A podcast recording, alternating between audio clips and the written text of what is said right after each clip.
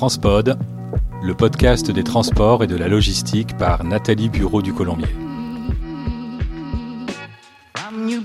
Bonjour, bienvenue sur Transpod l'hebdo. Au sommaire de la semaine du 23 au 29 octobre, de nombreuses informations inédites, à commencer par la dissolution de la coalition des chargeurs en faveur de la propulsion vélique.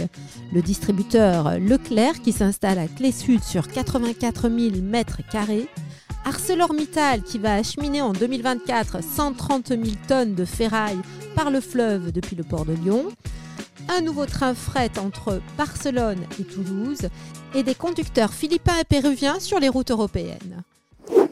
Avec une conjoncture économique déprimée et des taux de fret maritime divisés par 15 en 3 ans, les chargeurs ne sont plus enclins à payer le prix fort pour décarboner leur transport.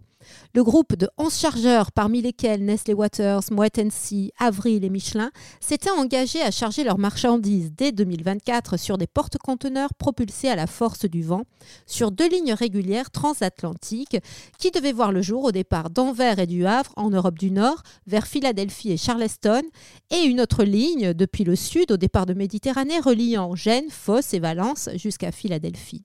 Un changement de cap qui, depuis cet été, semble mettre en difficulté le business model de la jeune compagnie lorientaise Zéphyr et Boré, qui en 2022 avait remporté l'appel d'offres lancé par l'AUTF et France Supply Chain pour créer une flotte maritime responsable.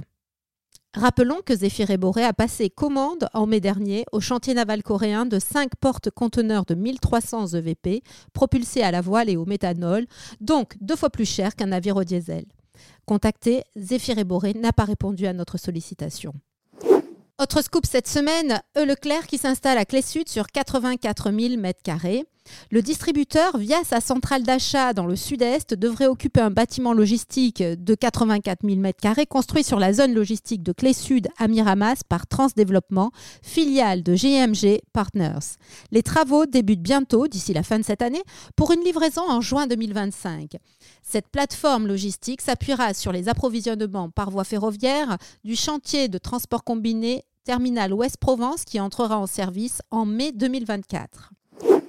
Principal pollueur de la zone industrialo-portuaire de Fos, le sidérurgiste ArcelorMittal Méditerranée mène un chantier pharaonique de décarbonation de l'acierie et met en place un grand projet d'économie circulaire.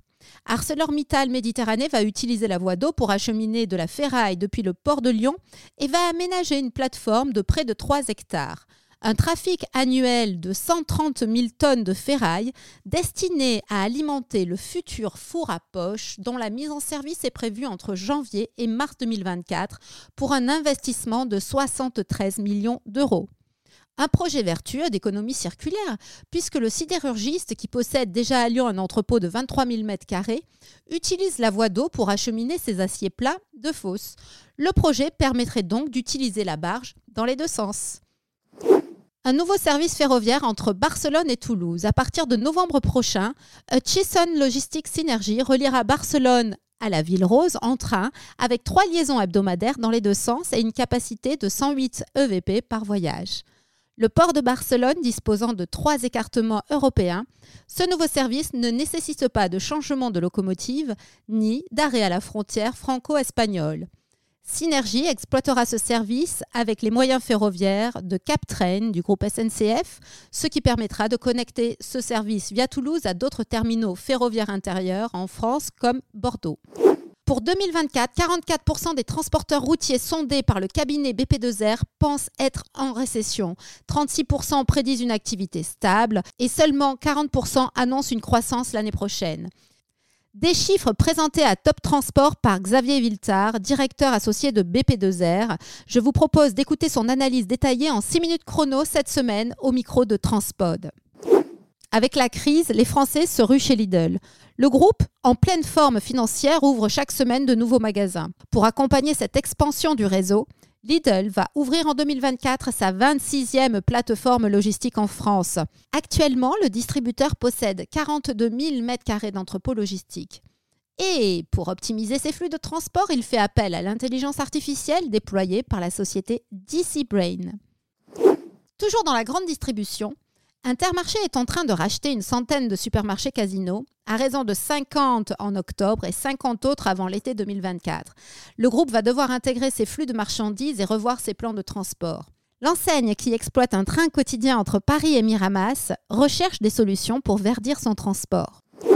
Dans un contexte de pénurie de conducteurs routiers, environ 500 000 en Europe et 50 000 en France, et de vieillissement de cette population, la situation va s'aggraver en 2024, puisque 30% des salariés des entreprises de transport de plus de 55 ans vont partir à la retraite. Face à cette tension, ID Logistics lance une vaste campagne de communication dans 15 pays.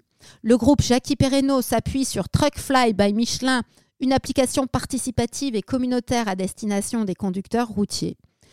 Plus pragmatique, le groupe espagnol Transport Nous, rencontré à Top Transport, explique se rendre régulièrement au Pérou et aux Philippines pour recruter ses conducteurs.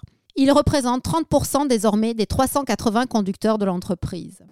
Avant de terminer cette édition, une info importante puisque je vous donne rendez-vous à 7 du 25 au 27 octobre où se tiennent simultanément la 13e édition des Assises des ports du futur et les 5e journées méditerranéennes de l'AIPCN, l'Association mondiale pour des infrastructures de transport maritime et fluvial.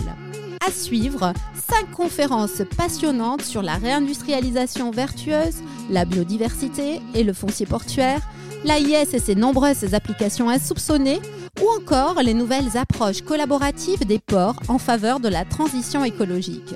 C'est la fin de notre édition Transpod l'hebdo. Retrouvez-nous sur toutes les plateformes et n'oubliez pas de liker si vous aimez cet épisode. Un grand merci pour votre écoute et transportez-vous bien.